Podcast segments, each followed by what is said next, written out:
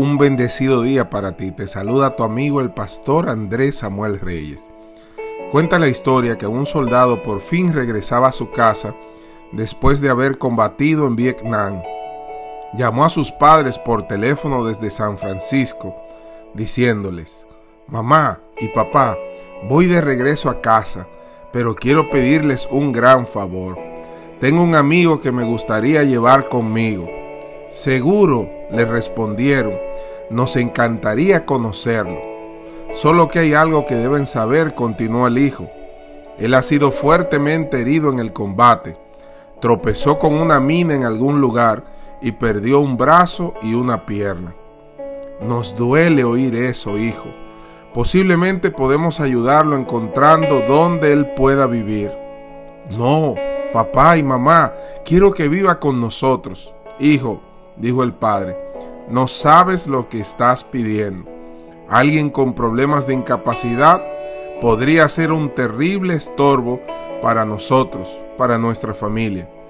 Tenemos que vivir nuestras vidas y no podemos permitir que Él interfiera con ellas. Yo creo que deberías venir a casa y olvidar a ese joven.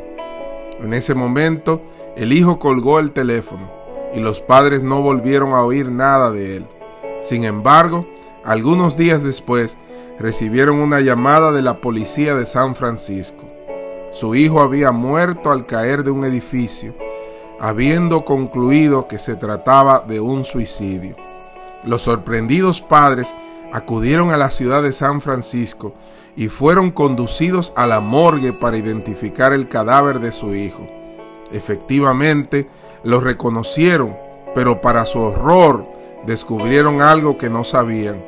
Su hijo solo tenía un brazo y una pierna. Él estaba probando a sus padres, diciéndoles que iba a llevar a un amigo que tenía una dificultad siendo él mismo. El libro de Efesios capítulo 4 versículo 32 dice, más bien sean bondadosos y compasivos los unos con los otros. La compasión, la compasión salva vidas. La compasión restaura, la compasión ayuda, la compasión cura las heridas. Necesitamos ser compasivos no solamente con las personas que están bien, con las personas que nos pueden ayudar, con las personas que nos pueden bendecir. La Biblia dice que seamos compasivos los unos con los otros con el que no me cae bien, con el que no es de mi color, de mi raza, de mi estatus social. Tengo que ser compasivo con él. Más bien sean bondadosos y compasivos los unos con los otros.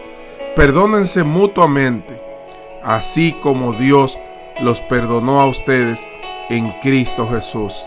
Efesios 4:32. Hoy te invito a que usemos la compasión.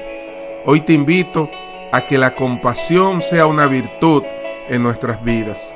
Que Dios te bendiga y hoy te digo, Jehová está contigo como un poderoso gigante. Jeremías 20:11. Vamos a ser compasivos los unos con los otros.